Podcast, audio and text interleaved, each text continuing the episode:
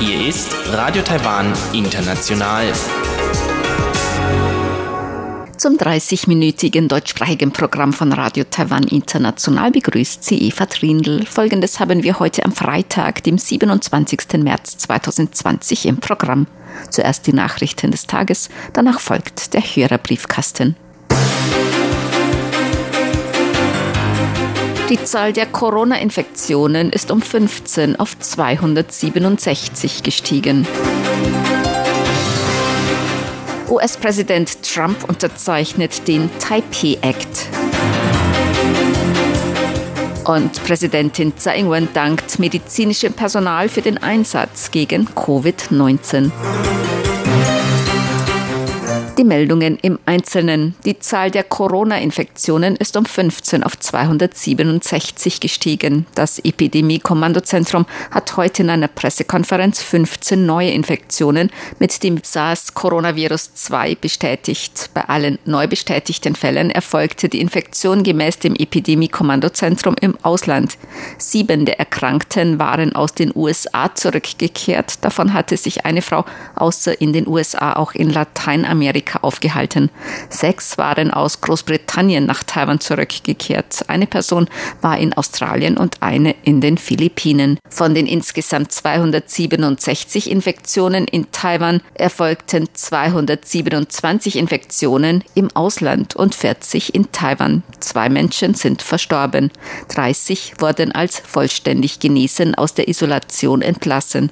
Die anderen Patienten befinden sich gemäß dem Epidemie-Kommandozentrum in stabilem gesundheitlichen Zustand in Isolierstationen in Krankenhäusern. US-Präsident Donald Trump hat am Donnerstag den Taipei Act unterzeichnet. Die Taiwan Alice International Protection and Enhancement Initiative, kurz Taipei Act, hat zum Ziel, Taiwans internationale Präsenz zu unterstützen. Das Gesetz war vergangenes Jahr vom US-Senat und US-Repräsentantenhaus gebilligt worden. Taiwans Präsidialamt begrüßte das Gesetz und dankte im Namen der Regierung und der Bevölkerung. Taiwans Außenamtssprecherin Joanne O oh sagte heute, das Außenministerium wird weiter gemäß den Prinzipien von gegenseitigem Vertrauen, Gegenseitigkeit und gegenseitigem Nutzen die enge Kommunikation mit den USA aufrechterhalten.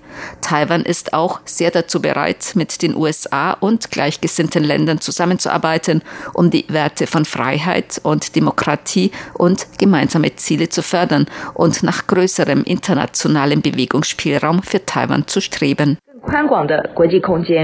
Der Taipei Act soll vor allem die Unterstützung der USA für Taiwans noch verbliebene diplomatische Beziehungen mit anderen Ländern festigen. China hat seit Amtsantritt von Präsidentin Tsai Ing-wen mehrere diplomatische Verbündete Taiwans abgeworben. Präsidentin Tsai Ing-wen hat medizinischem Personal für ihren Einsatz im Kampf gegen Covid-19 gedankt. Polizei würdigte bei einem Treffen mit medizinischem Personal deren Einsatz und harte Arbeit zum Schutz und zur Sicherheit von Taiwans Bevölkerung. Das medizinische Personal muss lange Zeit in voller Schutzkleidung arbeiten. Sie können nichts essen oder trinken und nicht zur Toilette gehen, auch wenn der Hals trocken ist und schmerzt, wenn ihnen heiß ist oder ihnen sogar das Atmen schwerfällt. Sie müssen voll konzentriert bleiben und sicherstellen, dass kein Schritt übersehen wird. Nach getaner Arbeit sieht man die Druckstellen der Schutzmasken in ihrem Gesicht. Ihre Arbeit ist wirklich äußerst anstrengend. Ich möchte mich heute im Namen des Landes bei Ihnen für Ihre harte Arbeit Arbeit bedanken. Sie zeigen zu einer Zeit, in der das Land sie benötigt, unerschütterliche Standfestigkeit. So die Präsidentin. Auch beim Treffen im Präsidialamt wurde auf Epidemieprävention geachtet. Alle Stühle für die Anwesenden waren in ausreichendem Abstand zueinander aufgestellt und alle Anwesenden trugen einen Mund-Nasenschutz. Das Verkehrsministerium hat strengere Maßnahmen zur Epidemiekontrolle zum bevorstehenden Qingming-Fest angekündigt.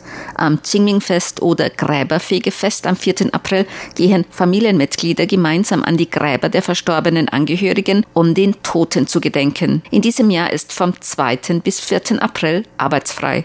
Angesichts des zu erwartenden hohen Reiseaufkommens am verlängerten Wochenende zum Qingming-Fest hat Verkehrsminister Lin Chialong angeordnet, dass an großen Bahnhöfen, Busbahnhöfen, Flughäfen und Autobahnraststätten ab dem 1. April die Körpertemperatur von Fahrgästen und Besuchern gemessen wird.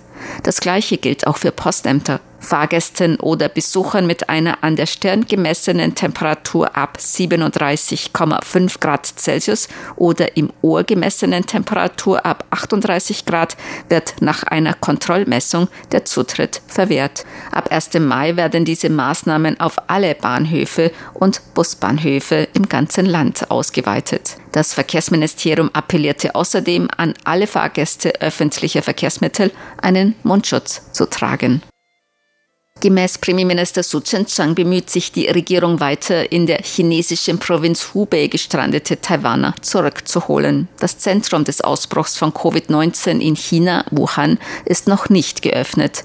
Reisebeschränkungen für die übrige Provinz Hubei wurden jedoch bereits gelockert. Am Sonntag und Montag werden weitere Taiwaner aus der Provinz Hubei mit zwei Maschinen auf der Route Shanghai-Taoyuan nach Taiwan zurückkehren. Premierminister Su sagte heute in einer Fragestunde im Parlament, Unsere Überlegungen sind, wie wir sie auf möglichst unkomplizierte und pragmatische Weise zurückholen können und dabei die Sicherheit der Passagiere im Flugzeug und der gesamten Bevölkerung Taiwans schützen können. Weitere Überlegungen gelten den Preisen für die Flugtickets und so weiter, denn wir möchten auch die finanzielle Belastung dieser Mitbürger möglichst gering halten. All dies wird von den Fluggesellschaften und den betreffenden Stellen verhandelt. Die Evakuierung und Rückkehr von in Hubei gestrandeten Taiwanern ist auf Schwierigkeiten gestoßen. Bei einem ersten Evakuierungsflug hat China sich gemäß Taiwan nicht an Absprachen über Prioritätenlisten gehalten und Präventionsmaßnahmen nicht eingehalten. Bisher sind rund 600 Taiwaner aus der in China am schwersten von Covid-19 betroffenen Provinz Hubei mit Charter- oder Sonderflügen nach Taiwan zurückgekehrt. Die Population des seltenen taiwanischen Masu-Lachses ist auf über 10.000 gestiegen. Diese Angaben machte der Xueba Nationalpark am Mittwoch. Der bedrohte endemische taiwanische Masu-Lachs ist ein Süßwasserfisch. Er kommt nur in Taiwan in Flüssen auf einer Höhe über 1500 Meter vor. Gemäß der Studie des Xueba Nationalparks hat die Gesamtzahl der taiwanischen Maso-Lachse im Jahr 2019 10.532 erreicht. Die erste Studie zum Vorkommen des taiwanischen Maso-Lachses im Jahr 1992 ergab, dass sich die Art mit einer Population von nur rund 200 kurz vor dem Aussterben befand. Der Nationalpark hat im Jahr 2000 einen 30-Jahresplan zum Schutz der taiwanischen Masolachse vorgelegt. Auch Dörfer des Ureinwohnervolkes Atayal beteiligten sich unter anderem mit Patrouillen an dem Schutzplan. Nun gebe es in vier verschiedenen Flussbecken bereits sich selbst erhaltende Populationen. Innerhalb der kommenden zwei Jahre wolle der Nationalpark den taiwanischen Masulachs in zwei weiteren Flüssen wieder ansiedeln, so Parkvertreter. Zur Börse. Die Taipei-Börse hat heute niedriger geschlossen. Der Aktienindex TAIX fiel um 37,44 Punkte oder 0,38 Prozent auf 9.698,92 Punkte. Der Umsatz betrug 180,16 Milliarden Taiwan-Dollar. Das sind umgerechnet 5,43 Milliarden Euro oder 5,97 Milliarden US-Dollar. Das Wetter. Heute war es in ganz Taiwan teils sonnig, teils bewölkt mit örtlichen, zum Teil heftigen Regenschauern und Gewittern bei Temperaturen bis 33 Grad im Norden und bis 35 Grad Celsius im Süden. Die Aussichten für das Wochenende. Inselweit bewölkt mit Regenschauern und Gewittern. Morgen noch Temperaturen bis 32 Grad. Am Sonntag im Norden deutlich kühler bei Temperaturen zwischen 16 und 22 Grad. In Mittel-Taiwan sind sonntags noch Temperaturen Temperaturen zwischen 17 und 28 Grad zu erwarten und im Süden zwischen 18 und 32 Grad Celsius. Dies waren die Tagesnachrichten am Freitag, dem 27. März 2020 von Radio Taiwan International.